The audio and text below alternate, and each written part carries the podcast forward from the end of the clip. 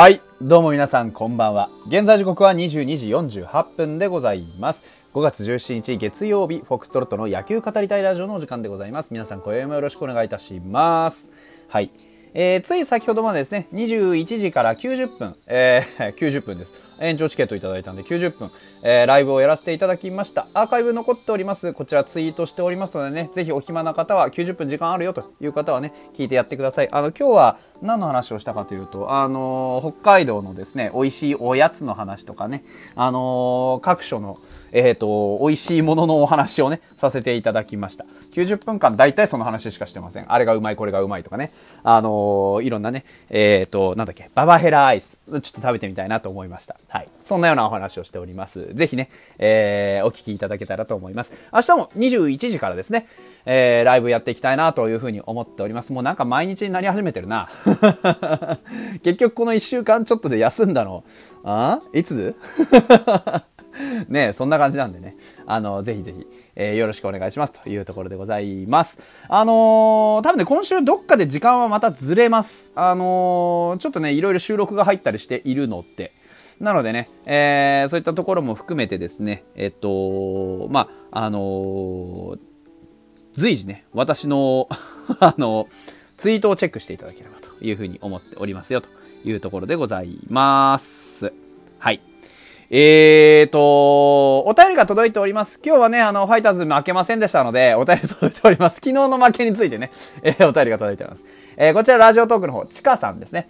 えー、フォックスさんこんばんは、お邪魔しますと、どうぞどうぞいらっしゃいませ。えー、ソフトバンク戦2敗1分け微妙と、えー、今日はエース噂は勝ってほしかったなだってあと一歩ですよね。頑張ったけど本当に惜しいよ。とはいえ、15日の昴生君の元気な姿を見たそれだけでもううるうるしました。えー、さらに久しぶりの登板なのにストレートもすごく良かった。昴生君やっぱりストレートが似合うな。もうニヤニヤが止まりません。というところでですね。えー、本当にあの、噂はね、よく頑張りました。あのー、が、やはり何かが足りなかったというところですね。あのー、伊藤君もそうでしたけれども、やはり我慢するべきところを我慢できるかどうかっていうのは非常に大事だったというところが、ピッチャー側の観点から言うところの、えー、課題の一つ。バッター側の観点から言うと、やはり、えー、必要なところで必要な点を取っておかなければ、こういうことは起こり得るということですね。これはもう本当にあの、セオリーの問題と言っても差し支えがない。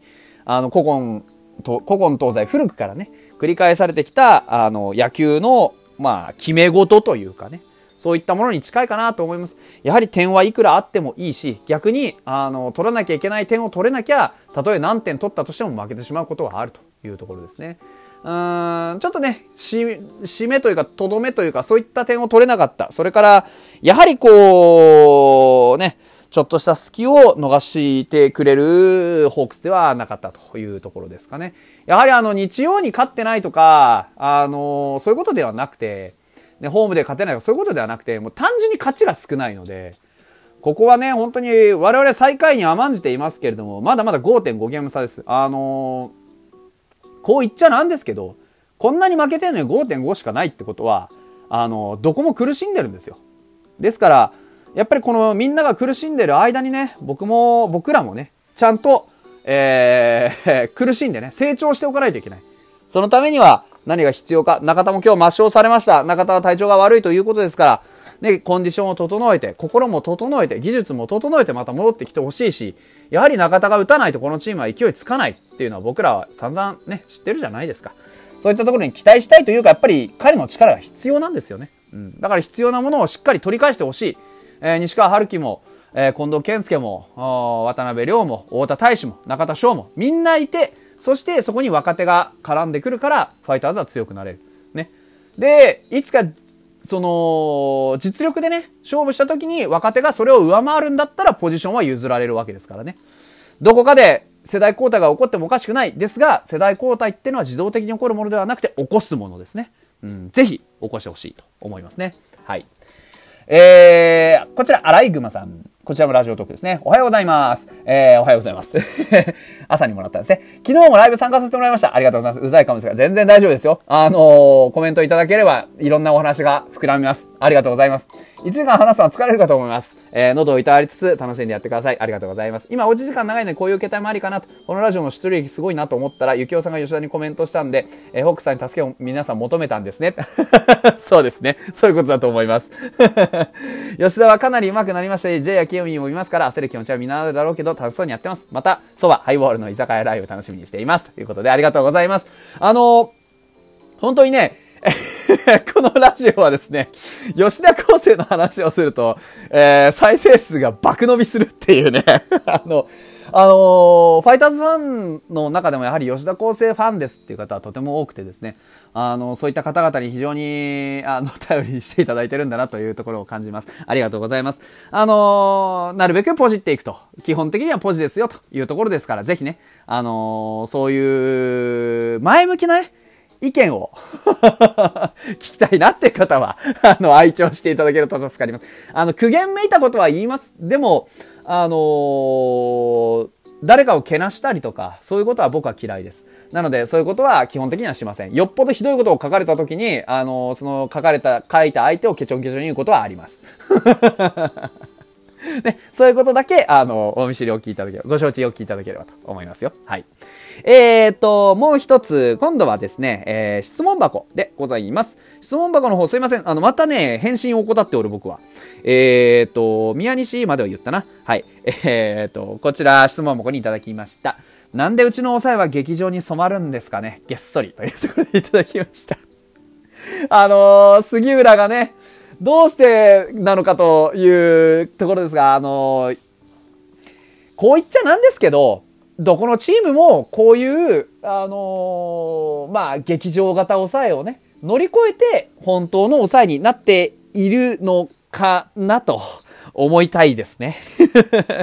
ほら、あの、楽天の松井裕樹もそうですし、今ね、その、西武の増田も、あの、まあ、ロッテの増田も、それからホークス森もそう、ね、えー、オリックスは抑え不在かな というところも含めてですね、やっぱどこのチームも抑えっていうのは盤石なようで盤石じゃないんですよね。まあ、我々のその、杉浦っていう選択肢も決して盤石とは言えない。ただ、杉浦がその力があるっていうのも僕ら見せてもらっているし、逆にその、杉浦がそうやって見せてもらったものをまだまだ信じれる段階にあると思うので、まあいろいろ心配事はあるし、確かにね、あの、球の威力戻ってないなって思う面もありますけど、なんだかんだ言って抑えてくれてるんで、あの、祝いたくなりますが、ここは我慢して、あの、見守っていきましょう。もしかしたらこういう過程を経てね、杉浦敏弘がものすごく偉大なストッパーになるって可能性もある。うん。と思いますしね。だ可能性だと、伸びしろだと思いましょう。祝いたくなりますが。まあそこはね、我慢しつつです。はい。えーと、久々に来ました、このお便り。残塁14。えー、昨日ですかね。あのー、だからやっぱり、昨日足りなかったのは僕長打だと思ってるので、あのー、わかりますよね、多分。もう皆さんで分かってくれてると思うんですけど、残塁が多い時っていうのは、塁を進めれてない時なんです。で、溜まったランナーを返せてない時なんです。それはどういう時か。やはり相手の脅威になるような長距離のヒットがない。これにつきますよね。うん。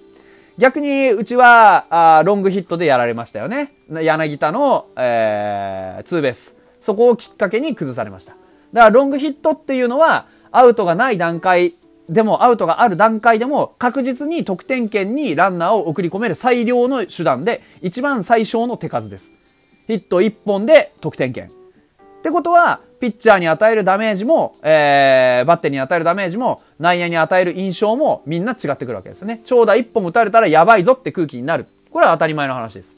ですから、そういう空気をファイターズの選手、うん、特に野手がね、あの、自発的に繰り出せていないというのが一番今、あの、苦しいところだと思います。ですから、中田の離脱した穴というのはでかいし、太田大使の不調、近藤健介の不調、えー、西川春樹の不調っていうのもでかいです。うん。だから最終回もね、本当はナベロが打って、もうツーベースでも打ってね、えー、送れば、もっと楽にいけたか、遅れってか、ツーベース打っとけばもっと楽に崩れたかもしれないんですよ。でも、モイネロからツーベース打つのは難しいっていうことを考えて、やはり、最終的にワンボーロンのあの場面っていうのは非常にチャンスの場面でした。でも、あそこで犠牲フライが打てなかったっていうのもまた事実。ね、犠牲フライ1本でいいところを、じゃあ、どうしてそれを遂行することができなかったのかっていうところは、ワンボーロンだけが悪いわけではない。うん。ですから、あの何が必要だったか、どうしていくべきだったかっていうのは常にどんなパターンでもあります。これは何度も言ってますが、負けに不思議の負けなし、勝ちに不思議の勝ちありです。ですから、あの勝つ時は不思議となんかわかんないけど勝てたりする。でも、負けた時には必ずどっかに理由がある。じゃあその理由を探して一つずつ潰していくっていうことが、やはり上達のために必要です。今回は何で点取れなかったのか、何であの2点を守りきれなかったのか、そういったところを投打ともにね、きっちり反省していく必要があるんじゃないかなというふうに思います。はい。で、えー、もう一つお便りが届いております。えー、推し貯金ができないじゃん。心配。ね。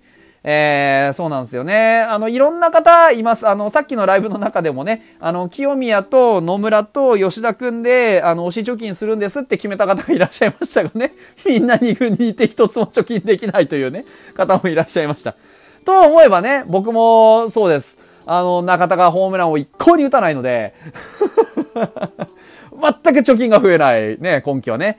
ねあの、昨シーズンの貯金は、えー、ね、いろんな、こう、ことを経てまだ残ってますが、あのね、増えてほしいなと思っておりますよ、本当うん。